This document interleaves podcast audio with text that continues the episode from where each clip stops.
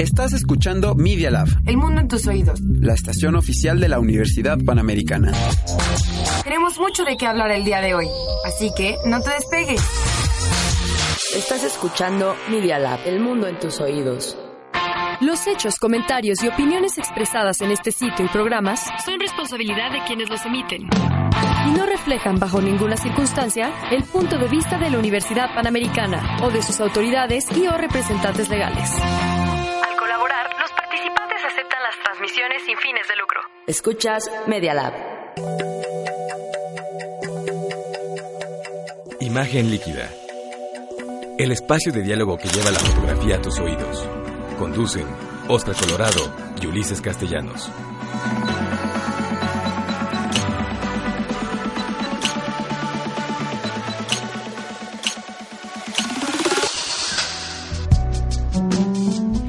Tal amigos? ¿Cómo están? Estamos transmitiendo en vivo y en directo desde la cabina A del Media Lab de la Universidad Panamericana. Nos da muchísimo gusto saludarlos para este programa número 81 de Imagen Líquida, séptima temporada. Mi querido Ulises, ¿cómo estás? Muchas gracias por acompañarnos como siempre. ¿Cómo estamos aquí felices en la UP?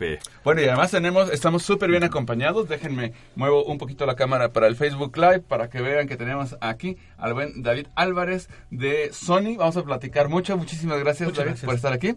Vamos a platicar, en, eh, le vamos a sacar un...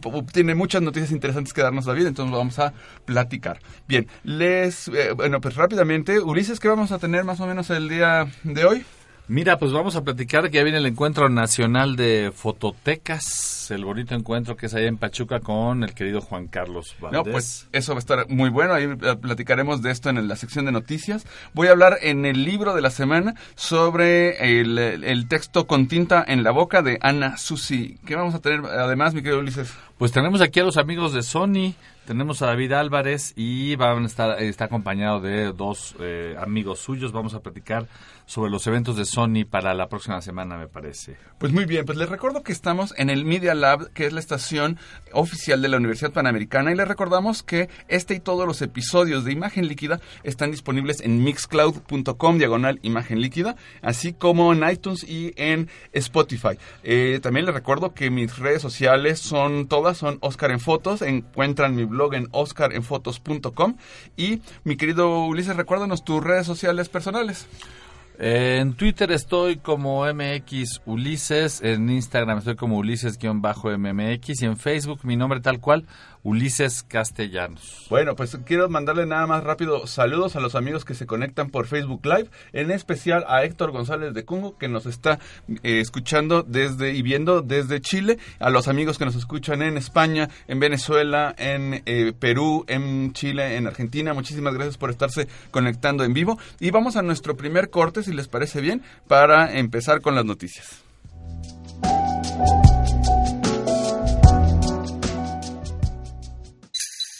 No te vayas. En un momento regresamos a Imagen Líquida.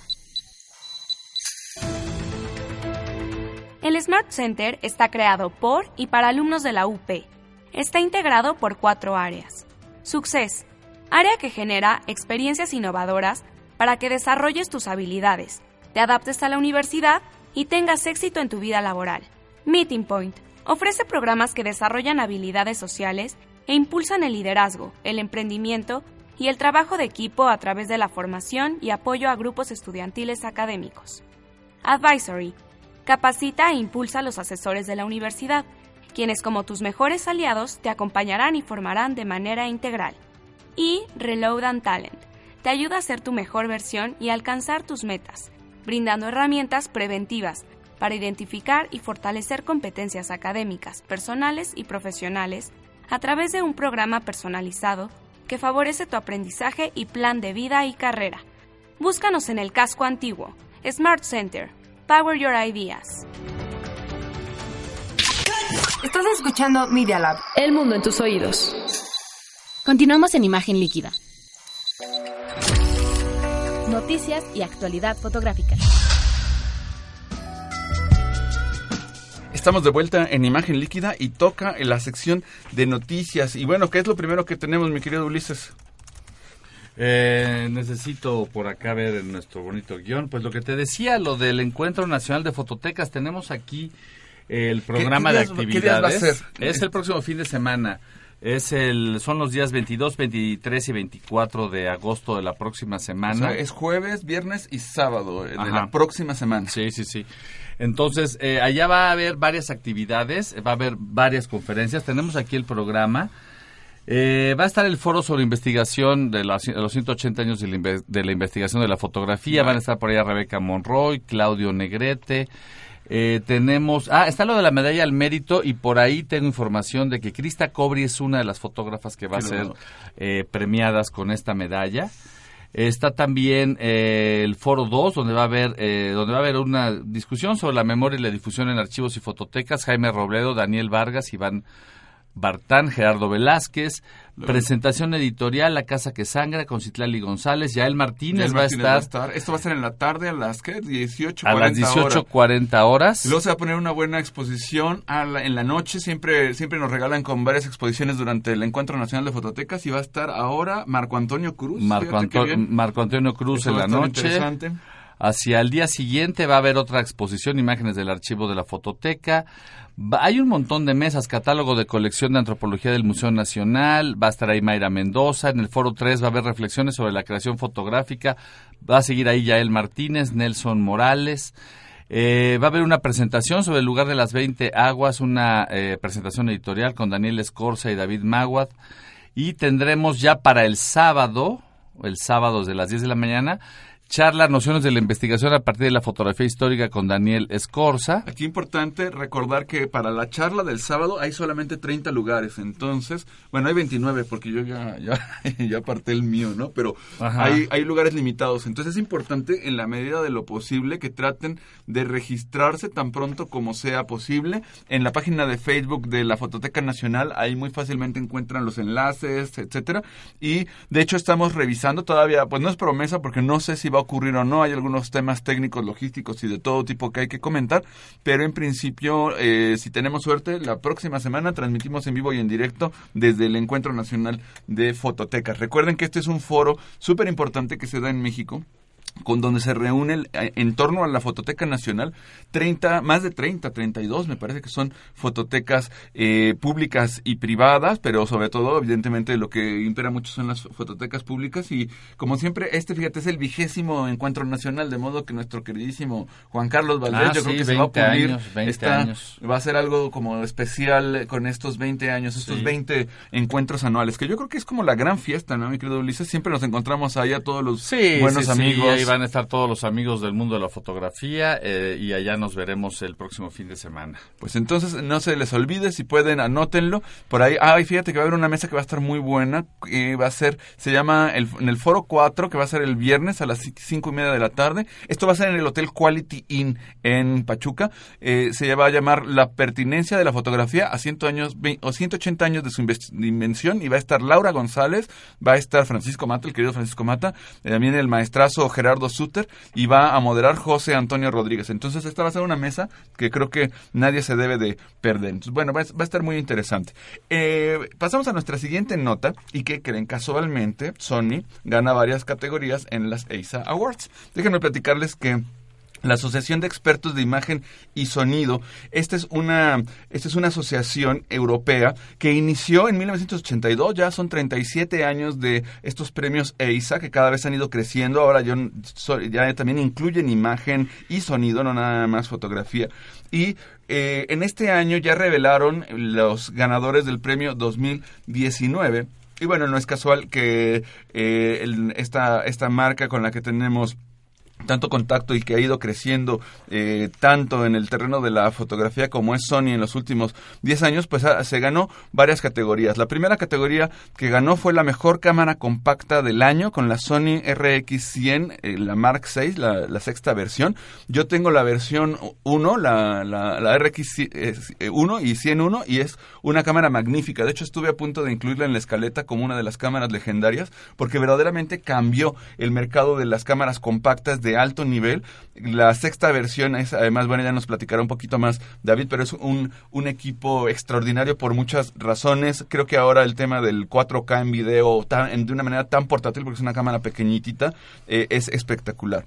Y luego tenemos eh, la mejor invención fotográfica. Fíjense, ganó Sony la, al mejor invento fotográfico, digamos, con una tecnología que ellos, bueno, supongo que David nos podrá hablar más de ella adelante, que es el Sony Real Time Eye, Eye Autofocus, es decir, esta tecnología donde le da seguimiento a, los ojos y ahí está haciendo este autoenfoque, pues esa tecnología ganó el premio a la mejor invención fotográfica. E, y una cosa que me parece muy interesante es que Sony ganó ahora en tres categorías de óptica, algo que no había ocurrido antes, ganaban con las cámaras y estas tecnologías, pero ahora en óptica ganaron el premio al mejor objetivo gran angular de focal fija con el, Sony FE 24 milímetros f1.4G. También ganó el mejor objetivo para retratos de focal fija con el Sony FE 135 milímetros, también es un F1.4, también de la categoría G. Y luego eh, también ganó el mejor teleobjetivo de focal fija. Se están ganando con los Prime, sin duda. El Sony FE 400 milímetros, este es F2.8 GM, que tiene unas siglas que son OSS, ya nos platicará este David qué son, porque esas sí no las conozco. Pero es muy interesante el saber que Sony eh, está pues avanzando, innovando y haciendo cosas interesantes y nos van a platicar más a lo largo del programa de estas tecnologías. Bien, ¿qué les parece si vamos a nuestro segundo corte? Vamos a hacer una, una pausa de un minutito y regresamos en nuestro siguiente segmento. No se vayan. No te vayas. En un momento regresamos a Imagen Líquida.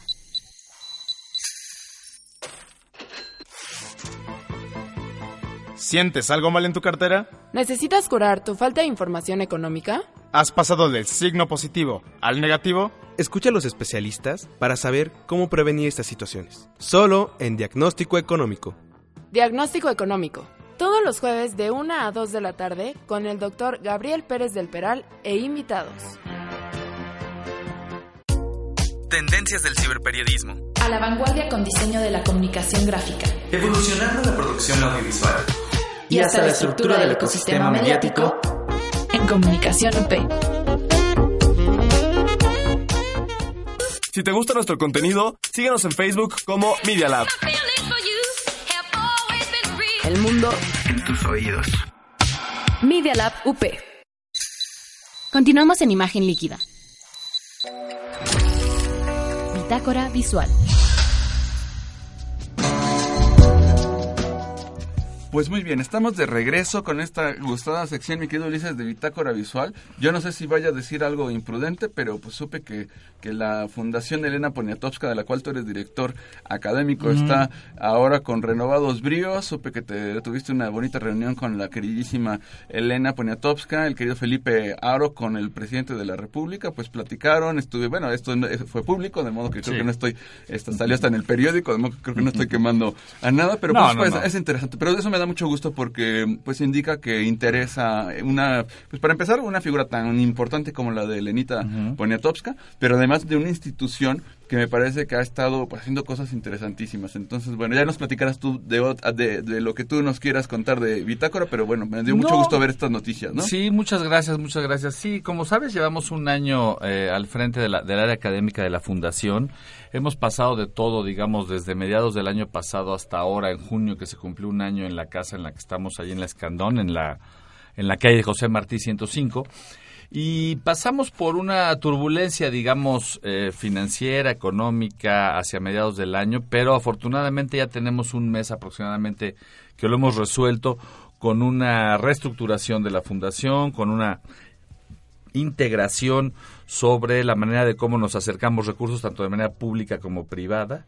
Y evidentemente hemos eh, hemos conseguido digamos estabilizarla para tener talleres siempre económicos para la gente y que además sea sustentable la operación de la propia fundación. Entonces, eh, en eso estamos y sí, efectivamente, estamos. De hecho, hoy cerramos un taller con Carlos Aranda sobre iluminación y sobre fotografía e iluminación de retrato y vamos a tener hacia septiembre, vamos a tener exposiciones, vamos a tener un, un taller sobre eh, protección a periodistas, cómo protegerse en situaciones de conflicto, tanto Ah, para fotógrafos como para periodistas que ya hoy son periodistas, digamos, multimedia. Sí. Este, y más adelante vamos a hacer cosas también contigo y con otros Sí, fotógrafos. de hecho ya tenemos por ahí el... te- Fíjate que eh, hay que platicarlo porque también Sí. este año, como bien sabes, pues porque eres el, el- el responsable Sí. coordinador de la Photo Week de este año de la, de la Universidad Panamericana, norteamericana quiero platicar a ver cómo nos organizamos para hacer algo junto con la fundación, a ver si hacemos una exposición que se haga en la fundación y, en- y aquí, y bueno, que sea una, un evento donde pues creo que va a ser bien interesante. Yo ya tengo preparado el taller de, de edición fotográfica, que creo que la gente le va a gustar, a ver, nada más ultimamos los detalles de las sí, fechas. falta pero va a estar asignarle, bueno, ¿no? asignarle fechas y haremos cosas. También vamos a hacer cosas con la fototeca. Vendrán a presentar eh, revistas por acá, eh, libros. Estamos abiertos, como siempre, en la Fundación a todo tipo de alianzas.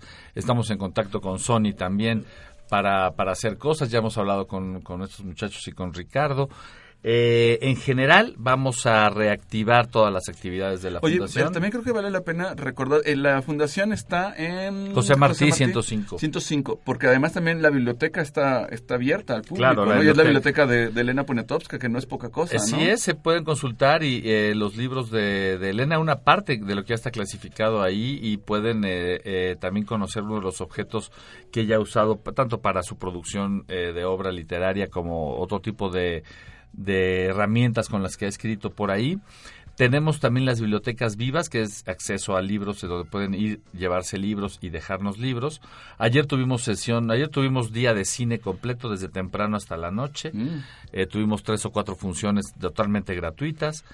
Eh, hemos abierto un programa interesante de donación de libros para cárceles y ya hemos hecho donaciones importantes, más de 2.600 libros en, el, en Santa Marta, en varias de las unidades de por allá, donde directamente vamos y entregamos los libros para reforzar las bibliotecas y los espacios culturales que tienen dentro de las penitenciarías. Fuerte. Y ese programa lo vamos a ir expandiendo.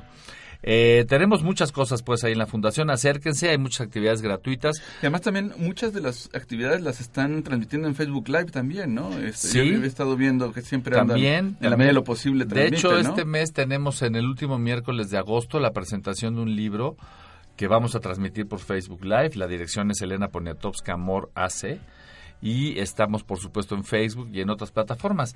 Entonces, recordemos que la Fundación no solamente atiende temas fotográficos, sino también periodísticos, literarios, eh, de corte, digamos, cultural, cinematográfico y también, por supuesto, de apoyo a comunidades eh, vulnerables y todo lo que tiene que ver también con comunidades originales y, y demás.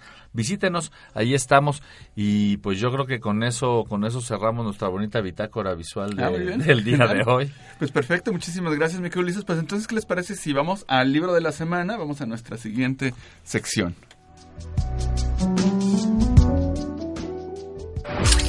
El libro de la semana. Pues muy bien, en el libro de la semana, aquí, aquí lo tenemos, que se llama Con tinta en la boca. Es la fotografía documental de Antonio Turok. Recordemos que Antonio Turok ganó el año pasado, precisamente en el Encuentro Nacional de Fototecas, se le otorgó la medalla al mérito fotográfico. Y este, este es un texto que me parece muy interesante, que se está, no estoy seguro de que se pueda comprar tan fácilmente en España. En México yo lo encontré en una de las clásicas librerías estas eh, que la verdad es que se encuentran en el péndulo, en Gandhi, donde sea. Me pareció un texto muy interesante y me pareció fundamental echarle un vistazo porque es un, eh, es un, es un libro, no es, es- no es específicamente un libro solamente de fotografía, está profusamente ilustrado, indudablemente. Pero lo que hace en este libro Ana Susi es comentar la, y darle seguimiento a la fotografía documental de Antonio Turok. Recordemos que este fotógrafo mexicano eh, es un documentalista que se inicia en El Salvador, en Nicaragua. Eh, él hace un trabajo muy, muy importante en el zapatismo durante eh, 1994. Tiene todo este trabajo documental magnífico, muy fuerte, muy interesante. Hay, hay fotografías muy gráficas eh, en el libro.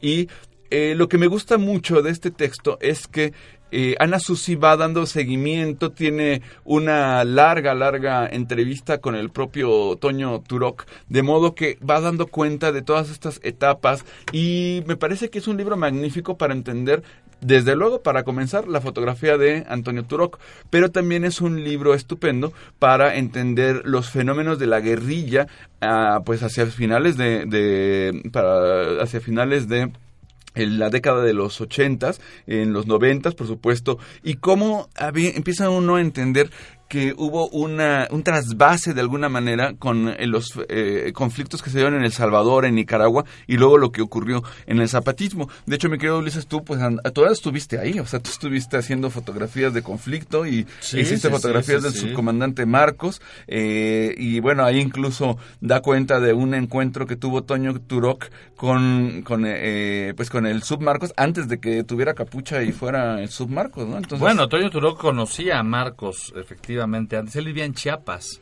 Sí, Entonces, sí, sí, sí. evidentemente, eh, tuvo algún contacto con él. Eh, no sabía o nunca, digamos, eh, fue informado el presidente de lo que iba a pasar el primero de enero de 94. Y fíjate pero él sí conocía a Marcos. Antes, cuando llegamos nosotros, ya lo conocíamos con capucha. Y fíjate que aquí tenemos, aquí les comparto la foto, pero el fotógrafo que está ahí no es nada menos que nuestro querido Francisco Mata. Ah, sí. A, a golpe de mata, ¿no? Este, está, ahí está. sí, sí, sí. A salto de mata, aquí está en una, eh, detrás de un tanque, una tanqueta, porque él estuvo en ese conflicto, ¿no? Entraron a un Sí. hotel, el Toño Turok, y por ahí eh, pues estuvieron haciendo este, este recuento. Pues es un libro muy interesante, es de la editorial Elefanta Editorial, y Elefanta Editorial sé que tiene una página web y pueden comprar el libro desde la página web, sobre todo para los amigos que nos escuchan en Chile, en, eh, en Hispanoamérica en general, en España evidentemente. Entiendo que lo pueden comprar ahí por eh, internet. Sé que el, el envío hacia, hacia Europa es caro desde América, pero en México no es un libro caro, fíjate Ulises. Este libro me costó 191 pesos, que es un poquito menos, son 9,85 euros ¿En más o dónde menos. lo encontraste? En Gandhi, lo compré en Gandhi. A ver si ya buscamos a los de Gandhi para que nos paguen una comisión, ¿no? Por andar este, diciendo de sus libros, pero este, pero fíjate que mm, lo único que no me encantó del libro, y se los confieso, ya no en un término de, de crítica muy negativa, pero es la impresión eh, no me encantó. O sea, creo que había fotos magníficas que con un papel mejor y una técnica de impresión más adecuada hubieran lucido mucho mejor, pero bueno, también eso hubiera encarecido el libro tremendamente. Entonces, ¿qué prefieren? Eh, ¿Accesibilidad o, o precio? Bueno, pues entonces se sacrifica un poco la calidad de imagen a cambio de poder eh, tener este texto que la verdad es que me gustó muchísimo y que espero que le puedan dar un vistazo porque entenderán muy a fondo qué ocurría con este momento histórico, tanto de Centroamérica como del sur de la República Mexicana. Muy bien, bueno, pues si les parece bien, vamos a nuestro tercer corte para platicar muy rápido de la historia de la fotografía y regresamos ahora sí con el querido David Álvarez que nos va a platicar pues todos y hasta trajo un juguetito. A ver, deja ver, deja ver. si quieres, vamos a lo que sigue, no se, no se vayan.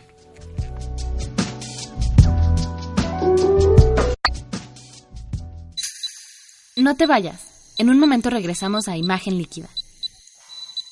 Comunicación intersubjetiva. Argumentación. Comunicación interna. Retórica y persuasión.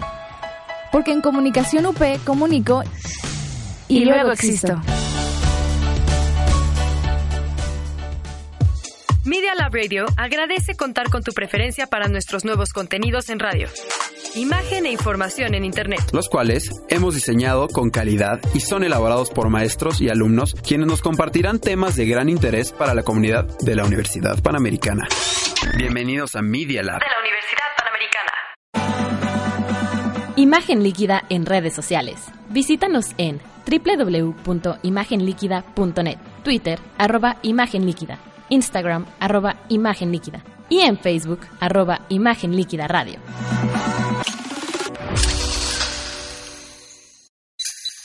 Continuamos en Imagen Líquida. Historia de la fotografía.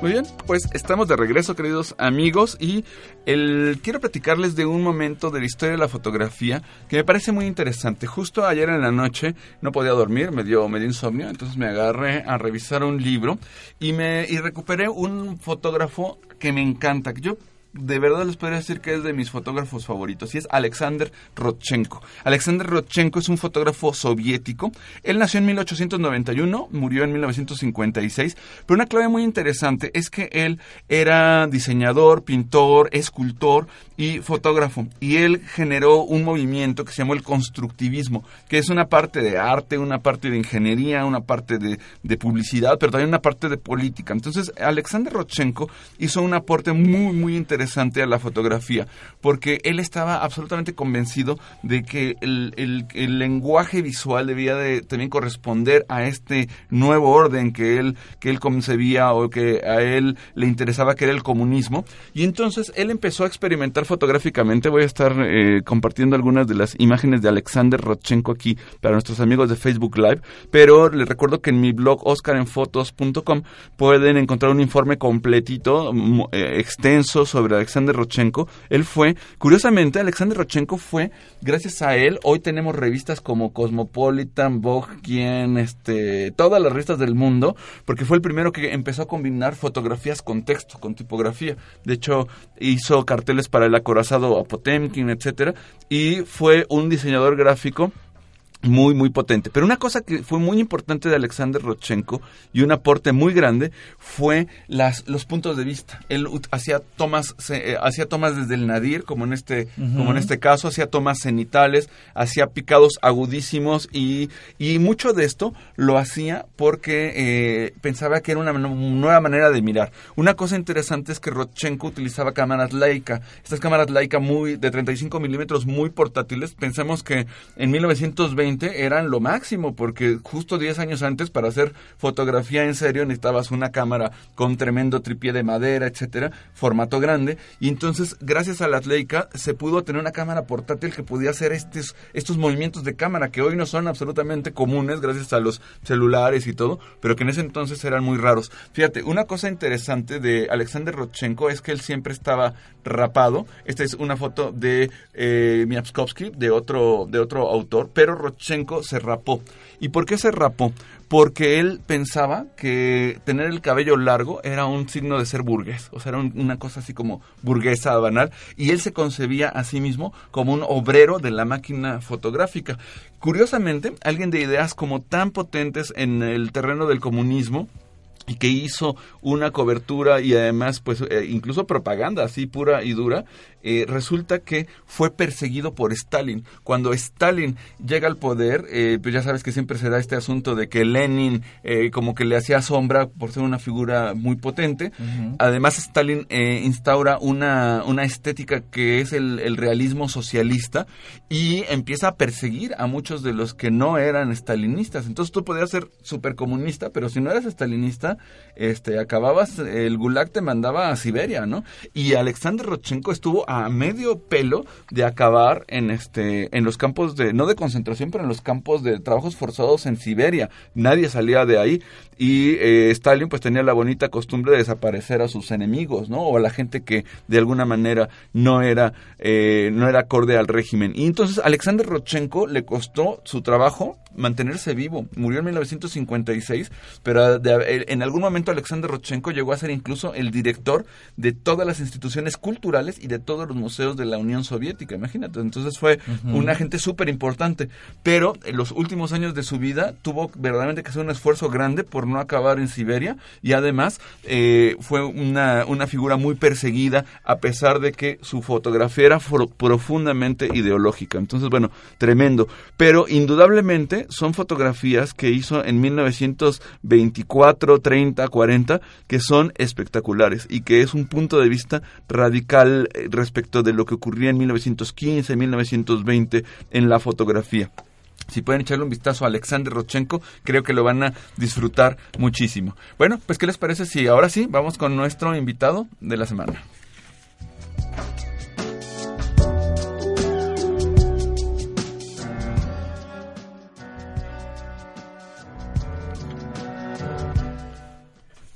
Bien, pues aquí estamos de regreso con el invitado de la semana. Perdón porque me voy aquí a volver un poco loco con un cablecito para que nos escuchen en el Facebook Live. Y tenemos ahora sí a nuestro querido David Álvarez de Sony que nos está acompañando en la cabina. David, muchas gracias por estar aquí. No, pues muchas gracias a, usted, a ti, Oscar, a ti, Ulises, por habernos invitado. Eh, pues es un gran honor estar aquí y también estar, eh, es, que nos escuchen toda tu comunidad en este caso. Muchas gracias a todos y un saludo también a la gente de Facebook Live. Oye, pues este, hay muchas cosas que platicar. A ver, tú sí, platícanos por dónde, por dónde quieres empezar, porque sabemos que tenemos por lo, por lo menos tres cosas, que son un anuncio del nuevo buque insignia de, de Sony, Ajá. fotográficamente hablando, tenemos un evento interuniversitario y tenemos también eh, el, el, World Photography Award. World Photography Award. Tú platícanos en el orden en el que te guste. Pues bueno, mira, quisiera eh, empezar yo con la parte de, eh, en este caso, de Bialfa. Bialfa University. Uh -huh. ¿Qué es esto? Eh, prácticamente es nuestra segunda edición de Bialfa, pero ahora lo estamos haciendo eh, precisamente como tú comentas, en la parte intrauniversitaria. Queremos invitar a toda la comunidad estudiantil, no solamente de México, o sea, sino también de los estados que se vengan acá este, a acompañarnos, pero también queremos invitar a todos aquellos que son eh, creadores de imágenes o que son entusiastas de la creación de imágenes, eh, ya que este foro les va a permitir conocer, uno, desde la parte de varios panelistas que vamos a tener a lo largo de estos dos días, eh, que va a ser el 23 y el 24 de, de agosto. Es, es, la semana que viene, ¿verdad? La semana que viene, viernes y sábado. Eh, vamos a estar ahí desde las 9.30 de la mañana hasta las 6 de la tarde en este caso. Eh, vamos a tener varias actividades. Platícanos dónde va a ser, porque eso es importante para que los amigos okay. puedan, puedan darse una vuelta. Ahorita seguimos platicando las actividades, pero antes que nada, ¿dónde va a ser? Para que la gente sepa dónde ir. Vamos a estar eh, exactamente en la Universidad del Valle. De, de, México. Estamos ubicados en Calzada de Tlalpan, es, es en este caso su unidad eh, Coyoacán, uh -huh, uh -huh. la que está sobre ex Hacienda en Coapa. Uh -huh. Ahí vamos a estar este eh, y lo que buscamos nosotros es que pues asistan. Eh, claro también hay un previo registro porque también el cupo es limitado. Dónde se puede registrar la gente ok dónde se pueden registrar la gente la gente puede entrar a nuestra página que se llama Alpha Universe uh -huh. latin.com y hay una sección que se llama eventos y en la sección de eventos ellos pueden entrar a la parte de Bialfa y una vez ahí se registran, este, mandan su correo y posteriormente reciben una confirmación de que ya están registrados. Oye, ¿y hay algún costo para registrarse o asistir a alguna de las actividades? Nada, totalmente ah, gratuito. Otra importante es, oye, yo uso cámaras este amarillitas o rojas o de color morado y no, pues yo no puedo entrar a un evento de Sony o cualquiera puede entrar. Cualquiera, no importa, vengan, acompáñennos, no importa.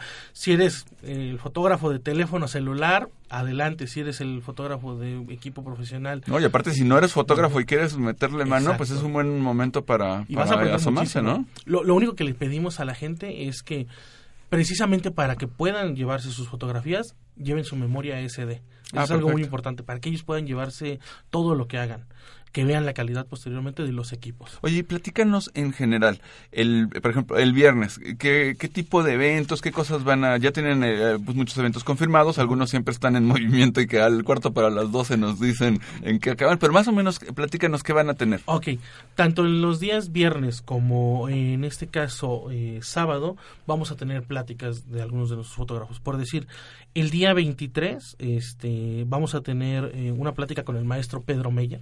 Muy bien. Este, uno de los mayores exponentes de la fotografía en México.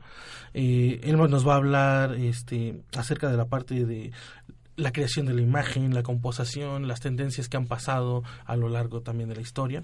Y también vamos a tener a un fotógrafo reconocido con 27 años de trayectoria, que es Fernando Aceves. Es un fotógrafo en el mundo de los espe bueno, del el, espectáculo. El, querido Fernando Aceves fue el padrino de Imagen Líquida, fue el, el, invitado del programa número uno y es el mejor fotógrafo de concierto, me parece, que hay en México, ¿no? Exactamente, entonces también nos va a hablar acerca de su trabajo, nos van a develar parte de sus secretos incluso. Eh, también vamos a tener eh, la parte de influencer, eh, va a estar acompañándonos Mariana Ochoa.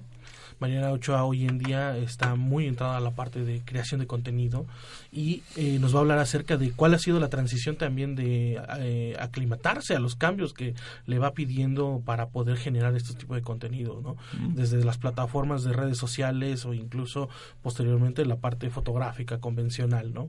Entonces estamos hablando con ellos. También vamos a tener eh, algunos de los ganadores de los Sony World Photography Awards, en este caso, los cuales nos van a compartir sus experiencias, lo que han vivido exactamente y lo que esperan posteriormente. Y también eh, ellos buscan hacer la invitación a que la comunidad, no solamente mexicana, sino latinoamericana, pueda participar en este tipo de concursos.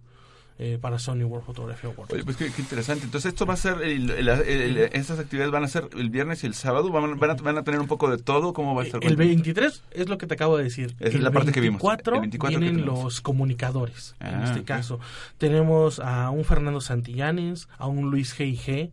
o un David Ochoa, que nos van a hablar acerca de todo lo que están viviendo en las redes sociales, todo lo que ve en la parte periodística y mm. cómo cómo va cambiando y evolucionando también la forma de transmitir las imágenes y cómo se van adaptando ellos mismos a los nuevos requisitos eh, pues modernos hoy en día, ¿no? Oye, y una pregunta para sobre todo para los que somos ahí medios chismosos, eh, ¿va a haber chance de andar jugando ahí con estos aparatitos que ustedes tienen? ¿Va, a haber chance de, ver los equipos? Eh, ahí, que cuéntanos. Totalmente, o ah, sea, es eh, la actividad es toca, juega y aprende. Ah, perfecto. Así, ¿no? Es totalmente toca, juega y aprende. van a estar no solamente nuestros equipos fotográficos, sino toda nuestra línea de objetivos también que puedan ellos disfrutar en este caso de, vamos a tener varias actividades divididos, en este caso dependiendo la eh, lo que estamos eh, mostrando. Ya Perdón por la interrupción, pero aquí Ricardo Valencia, no sé si te suena, este, un amigo de Sony, nos, este, nos dice que dice tendremos adaptadores para que prueben lentes de otras marcas. Ah, bueno, eso significa que el que el que llegue con un equipo diferente también va a poder meterle mano a la óptica de Sony. Eso es bien interesante, ¿no? ya que la ventaja es que hoy en día Sony cuenta con el ecosistema más robusto en la parte de cámaras mirrorless. Este, estamos prácticamente en nuestra tercera generación en este caso y hoy en día pues, tú puedes ocupar toda tu óptica de cámaras este, viejitas, o sea, no, no importa. A lo mejor tienes un 6 Gena de hace más de 50 años, pues lo puedes ocupar. Y eso también es interesante porque, bueno, ahorita platicamos un poquito del tema del hardware y demás, pero una cosa que me gusta, por ejemplo, de las mirrorless de Sony, sobre todo las de gama alta, es que efectivamente tú puedes tener un, objetivo Cal Size, un Leica este, de hace 20 años, y que le pones el adaptador y es una bomba, ¿no? Porque tienes un sensor espectacular con estas ópticas que recuperas y que las sacas eh, del armario, y es verdaderamente una cosa increíble, ¿no? Efectivamente efectivamente, o sea, eh, realmente la potencia que tienen nuestros equipos es eh, rompemos muchos de los paradigmas que normalmente existían en la parte fotográfica. Tenemos soluciones completas para cualquier tipo de fotógrafo y videógrafo, desde la parte de sensibilidad como una cámara como la 7S2 o la parte de resolución como la 7R3 para aquellos que quieren grandes tamaños de impresión o incluso para la parte de velocidad como un Alpha 9 que es considerada como la cámara más rápida del mundo que puede disparar hasta 20 cuadros por segundo o modelos incluso versátiles como la 7M3 de tiene muy buena resolución, tiene muy buena velocidad, tiene muy buena sensibilidad de ISO lo tenemos totalmente disponible. una pregunta, David, respecto del, hablando ya de esto y chismeando un poco, bueno, pues nos ha tocado estar viendo eh, producciones audiovisuales, entrevistas, cosas por el estilo y demás. Y una cosa que he notado es que muchísimos videógrafos profesionales están usando Sonys, usando Sonys Alpha 9, etcétera. Y eso, pues, ¿tú, ¿tú qué crees que ocurre ahí? Ok, bueno, eh, pues como recordarás, eh, somos una de las empresas eh, líderes en la creación de imágenes. No solamente tenemos la parte, eh, en este caso, de alfa, sino también la parte de video profesional. cámaras de cine alta, tenemos una gran trayectoria. prácticamente tenemos más de 52 años este, fabricando videocámaras, en este caso.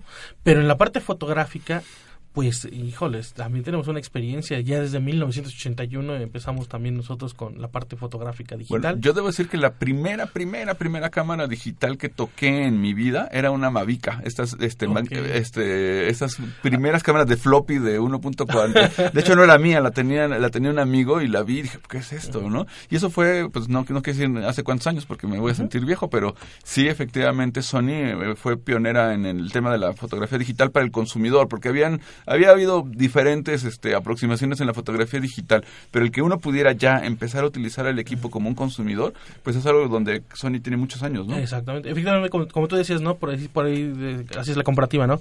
En los, en los 40 existían las cámaras enormes de tripié y todo eso. Viene, en este caso, Leica y posteriormente ya viene la parte portátil. En los 70 ya existían también las cámaras este, eh, digitales, pero enormes. Y Sony, aquí en este caso, entra eh, con la línea Mavica y empieza con la parte de portabilidad. Que de hecho aquí una pregunta, Ulises, seguramente tu primera eh, cámara digital haber sido de estas de que de Associated Press, ¿no? Eh, ¿O cuál fue la primera cámara digital? Sí, la primera cámara digital profesional que yo vi, porque ya estaban por ahí las chiquitas, este, Cybershot y demás. Pero hablando profesionalmente, en los noventas fue esta, esta alianza que hizo AP, Nikon y Kodak. Mm, era una cosa de este tamaño. Sí, pero era lo que decía David, que eran unos animales. Pero... usabas un floppy y te grababa dos fotos. Y aparte costaba 10 mil dólares el aparatito, o sea, no era nada asequible. Y tenías que disparar y esperar no sé cuántos segundos a que, a que a que se recargara para poder volver a hacer otra fotografía. A que terminara la transferencia del una archivo. Cosa así, una cosa. Así.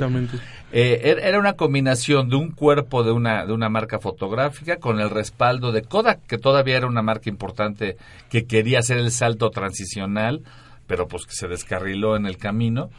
Y de alguna manera una agencia eh, de medios enorme como la P, porque le estaban metiendo investigación y si eso funcionaba, iban a a equipar a todos los fotógrafos, por lo menos de la AP, con eso.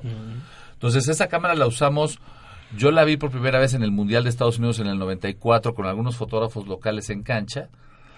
La adquirimos en proceso, yo creo que por ahí del 90, ese mismo año o el 95. Solo un cuerpo y lo estuvimos usando como un año, pero realmente no este jamás compramos más equipos ni mucho menos y vimos que avanzaban muy rápido y ahí ya apareció Sony con la Cybershot y con otras cámaras y empezamos la transición digital. Que de hecho más o menos cuando fue como en el, hace como 10 años, como en el 2006 fue cuando Sony compra Konica Minolta, ¿no? Y que se monta así pero con todo en el mercado de la reflex, ¿no? Ah, sí, en 2006 eh, compra Sony a Konica Minolta, en 2007 lanza su primer modelo, Alpha 100, eh, una cámara que era también totalmente diferente a lo que existía en el mercado, con sistemas estabilizadores ya dentro del cuerpo, con incluso 10 megapíxeles, que en ese entonces ya era pues, bastante. tiene 12 años la Alfa. Sí. Sí. Nuestras líneas eh, alfa eh, tienen 12 años, nuestras líneas mirrorless... Eh, te preguntar, ¿cuándo, surgen las mirrorless? Estamos hablando a partir de 2010, en este caso, nuestras primeras mirrorless.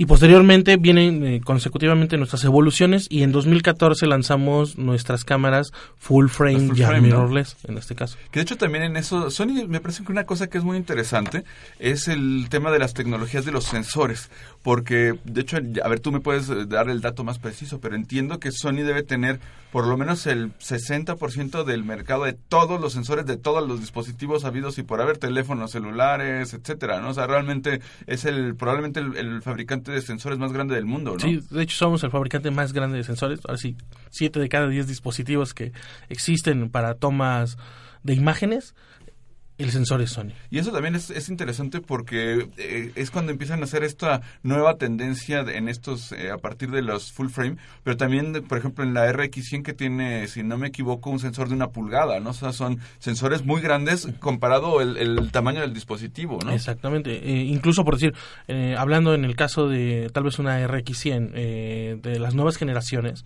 no solamente es el sensor, sino que también incluso incorporamos tecnologías que solamente ahora son exclusivas de Sony, pero por decir, colocarles incluso chips RAM para poder hacer una mayor velocidad en la transferencia de información, mm. en la conversión análogo digital. Claro, porque además también con estos con estos equipos en RAW, pues te puedes eh, la, velocidad de, procesamiento de esos archivos puede ser tremendo, ¿no? Exactamente. Y justo buscando toda esa parte, eh, hoy en día eh, retomando tantito nada más la parte de Vialfa, este, queremos mostrarle todos estos equipos a la comunidad, queremos que hagan las pruebas, que vean, o sea, que nos prueben, que así como yo siempre les digo a la gente, no me crean lo que yo les digo, pónganlo en duda y se los puedo mostrar y comprobar de que es efectivo Oye, nuestra si- si- tecnología. Si, tú quieres probar uno de estos equipos, igual y convence a un amigo que te regale una, ¿no? A ver.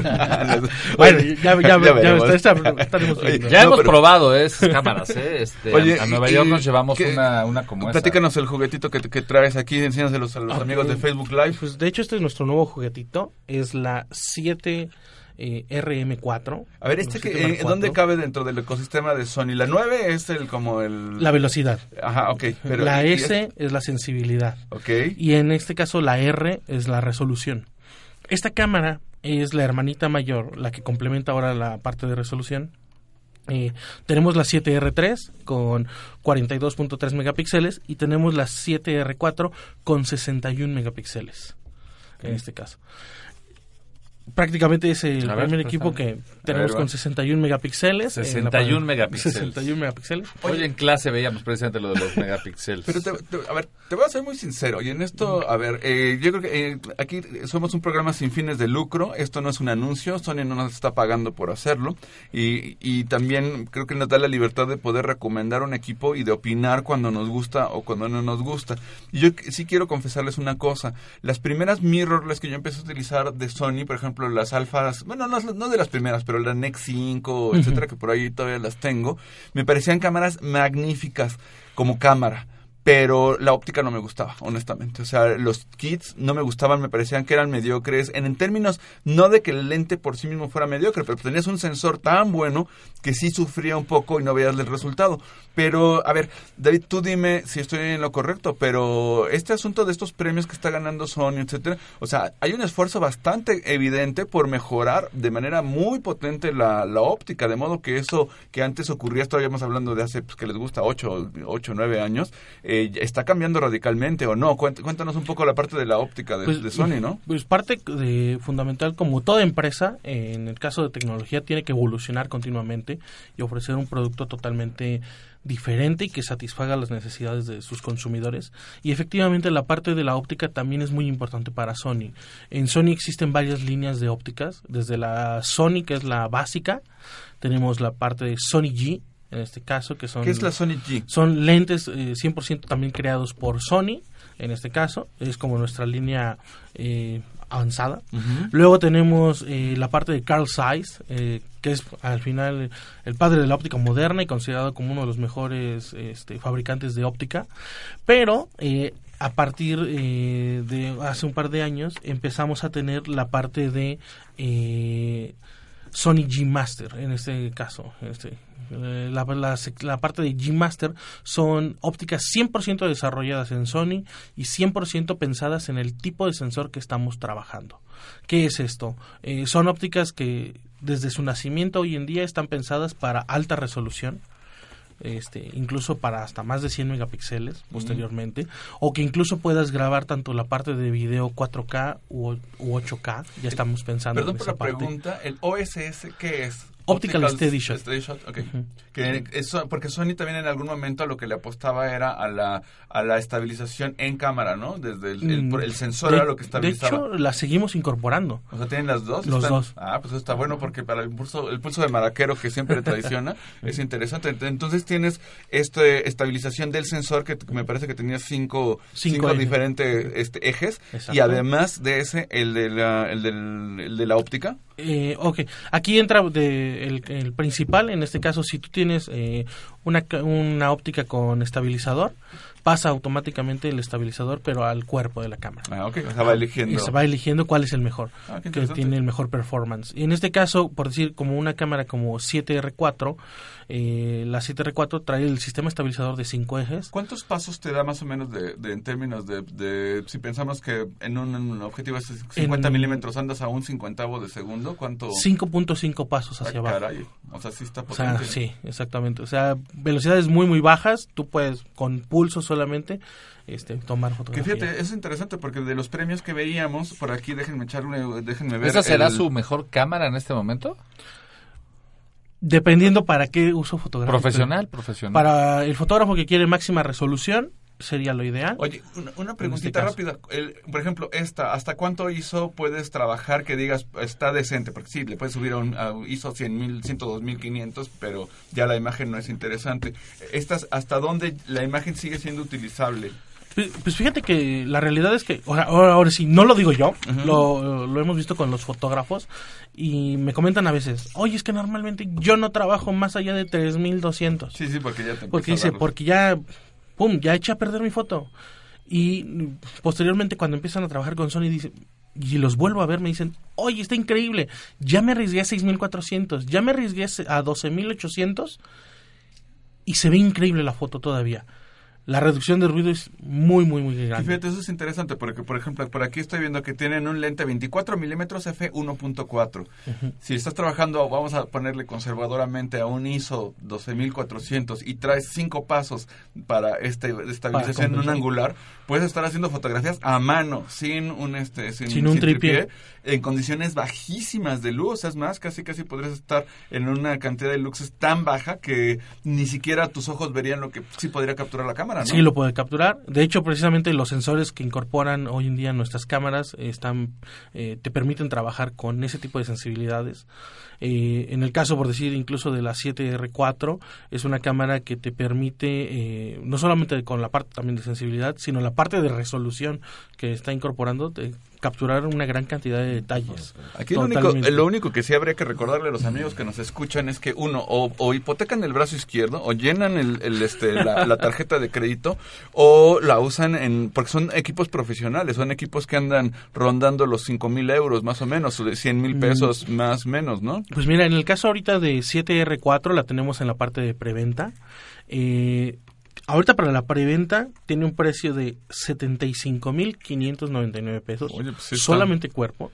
Eso está potente porque si es un equipo que normalmente te va a costar en la calle este 30% más, pues Como está unos interesante. 120 Para alguien que es profesional, un videógrafo, etcétera, sí es el tipo de cosas que pues es una herramienta de trabajo. Digo, Exactamente. sí habrá, miren, eh, les confieso que me, me, to- me tocó ver en Chicago a un señor que se bajó de un Porsche que era claramente tenía cara de médico, abogado o algo y salió con una cámara Leica a hacer unas fotos de un, de un aparador de Ralph Lauren, me acuerdo muy bien, y se ve que no tenía ni idea de lo que estaba haciendo realmente. Entonces también hay quien, quien pues se da el gusto, ¿no? Pero, Exactamente. pero realmente sí me parece que son herramientas profesionales. Oye David, se nos está acabando el tiempo y hay algo que no, que no quisiera que dejáramos de lado. Está abierta ahorita la convocatoria del World Photography Award, ¿no? Exactamente. Cuéntanos un poquito de eso porque me parece súper interesante. Ok, vamos por nuestra treceava edición de Sony World Photography Awards. En este caso, este, son diferentes las eh, eh, categorías donde puede participar. Y hoy en día están abiertas las categorías para que puedas suscribirte hasta el hasta enero del próximo año para poder concursar en este caso. E incluso se abre una sección en la parte de un premio latinoamericano eh, el premio Latin American Professional Award eh, en este caso el cual le permite a todos los fotógrafos que puedan inscribir obras completas de entre 5 o 10 fotografías. Y, recuérdame, pero según yo, cualquier fotógrafo con cualquier equipo, desease desde un dispositivo móvil, pasando por las marcas que sean, pueden participar, entiendo, ¿no? totalmente abierto no O sea, cualquiera puede, entrar.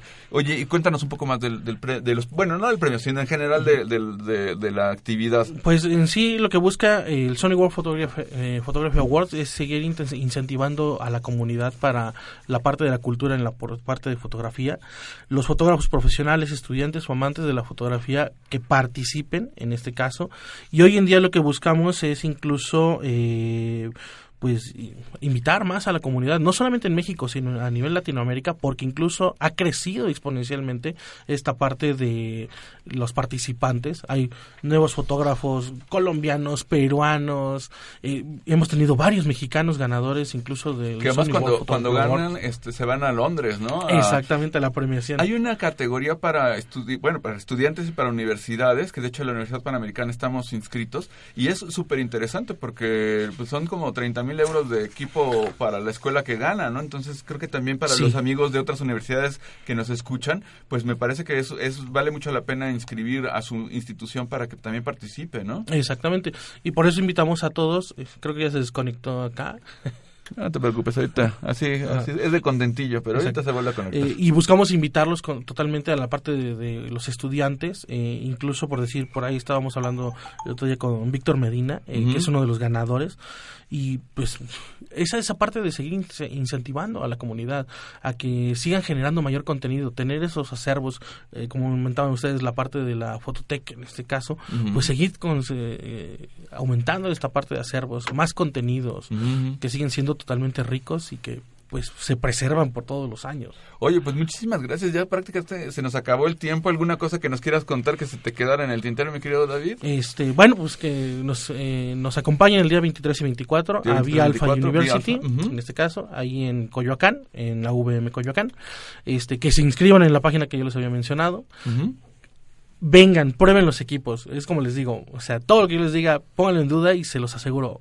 Ahí vamos a estar para demostrarles por qué somos hoy en día número uno en full frame a nivel Latinoamérica eh, en ventas y van a encontrar una diversidad de equipos que pueden satisfacer cualquier necesidad que quiera Oye, el pues- fotógrafo o videógrafo. Pues ojalá que nos puedan acompañar. Muchísimas gracias por haber estado en nuestra cabina, mi querido David. Y este, No, gracias, a por ustedes. acompañarnos. Bueno, pues solamente para mandar los últimos saludos antes de, de irnos. Hay muchos amigos que se han estado conectando. Un saludo muy fuerte a, a Ramón Credi. ¿Cómo estás? Gracias por conectarse. El queridísimo José Ignacio Espinosa, nuestro querido Nacho Espinosa, eh, que fue quien eh, hizo el arquitecto que creó esta estación, nos está, nos está viendo. Iván Rubín, Alex Gutiérrez, eh, Jaime Pastelín, Germán Galvez Hernández, Juanjo Rubio, César Jasso. Bueno, pues muchísimos amigos se están conectando en vivo y en directo desde Facebook Live. Y pues muchísimas gracias por no- habernos acompañado durante esta edición número 81 de Imagen Líquida, séptima temporada, que ya saben, es el programa que trae la imagen a, ust- a ustedes. Y mi nombre es Oscar Colorado. Les hemos llevado la fotografía del mundo y el mundo de la fotografía. Gracias por conectarse. Gracias, David, por estar con No, nosotros. muchas gracias a ustedes. Hasta pronto. Producción general, Aldo González Alcilo. Así presentamos Imagen Líquida. Los esperamos la próxima semana, aquí, en Radio UP. Transmite tu vida.